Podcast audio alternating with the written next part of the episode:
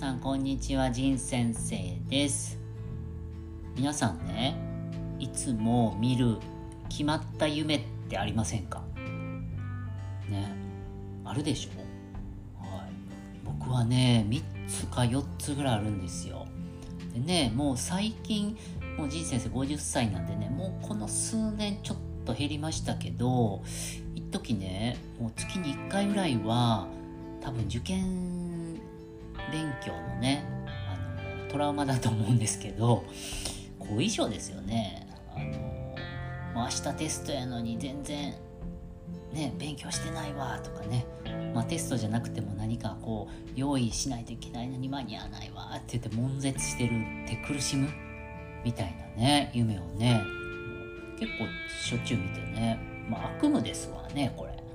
はい。それでまあ苦しくて起きちゃうみたいなね、まあ僕らの時はね受験戦争だったんで、まあ、大変だったんですよ小学校の時からねずっと。でまあねあのまあまあそれはだいぶ減ってきたんですけどね。はい。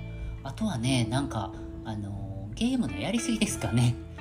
はい。あの僕戦うゲームとか好きなんであの鉄砲とかバンバンバンバンって撃つようなねシューティングゲーム、うん、あの FPS ってやつかな。戦争ゲームみたいな。そんなのやってるせいかなんかこうそういうね鉄砲持ってこう戦うような夢を見るんです。ででも弾がね弾丸ないないない言うてね探して探してうわこれもうサイズに合わないとかねポケットにいっぱい入れないってもうそれでこう戦う以前の問題でなんかそこでずっとこう悶絶するみたいなね。ねそういう夢も多いです、とねなんと言ってもやっぱりトイレの夢見ませんか？もうこれはねもうトイレ行きたいのに目が覚めないから夢の中でねこうもだえてるだけだと思うんですけども。まあどっか歩いててねとかショッピング街とか、まあ、どっかの施設でトイレ探してるんですね。でトイレあちらあいうのをこう表示見ていくんですけどまあ何個かパターンありますよね。もう全然たどり着かないとか。ね。あとはトイレを見つけましたって言ってももう絶対ここじゃできないトイレっていうね、うん、そこでできちゃったら多分もうそれおねしょしちゃうんでね多分ね。はあって安心してね。しちゃうしちゃったらダメです夢の中でね。なのでまあそのせいだと思うんですけどもなんかトイレがめちゃめちゃ扉が狭くて入れないとかまあなんかこう男女と一緒なようなところでなんかそんなとこにはちょっと絶対入られへんとかね。なんかもう夢やから。半分ねめちゃくちゃですけど。ね、あとはちょっと汚い話ですけど、まあ、トイレが汚すぎてもどう考えてもここには無理だとかね、うん。まあ、そうやってなんとかこうしのいで。でうーって言うてるうちに目が覚めてね。あトイレ行こうかいなってなったらセーフですわね。うん。ねえそそんな夢見ませんみんな。ねあの家族とかに聞いてもねそんなん見えへんわって言われるけど。やっぱ見てるんじゃないのかな？忘れちゃうからね夢なんてね。必ずまあ見てるはずですからね。うん。はい、であとはね最近ちょこちょこ見るのが昔からね定期的にあの仁先生あの遊びでサッカーとかねフットサルとかしてたんです。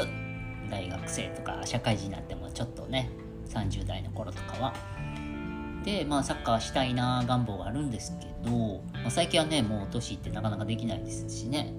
はい。でねサッカーをしてまあ要はボールをこう追いかけてこうねあのシュートとか、まあ、パスとかしてこうキックする夢ですよね。サッカーボールをね。それがねなかなか夢の中やから思うようにいかないんですよでボーンって蹴ろうとしてもなんか蹴られへんし、まあ、蹴ってるようでボールに当たらへんし言って。でだんだんまああのーイライラしてきてね。でも渾身の力で「おりゃー!」ってこう足振るんですよ、うん、そしたらその時だけ体が動いてね。でボーンってこうちょっと寝てるあの僕床に布団敷いてるんですけどあのその横にソファーがあるんですけどね。ソファーにゴーンって足ぶつけてね。ちょっと若干足動いてるんですね。はい、それでいてって起きてしまう夢とかね、これね定期的にある夢ですね、もうもどかしいんです何しか夢ってね、うん、楽しい夢も見てるとは思うんですけどなんかそういうちょっとね苦し苦しげな、まあ、悪夢の一種ですよね。こういうちょっとね悶絶してうーって言って目が覚めてるやつほど覚えてますわね。はい。まあね皆さんもねなんかそんな夢ね定期的に見る夢とかあるんじゃないですか？うん。なんかね精神科の世界では夢はフロイトっていうね有名な精神分析の先生がこう夢はなんか自分の願望がとか言ってねありますけど。ね。まあねちょっと難しい話は置いておいてね皆さんもねそんな夢あったら教えてください。はい。今日はねそういうお話でした。はい。じゃあまたねお会いしましょう。バイバイビューティー。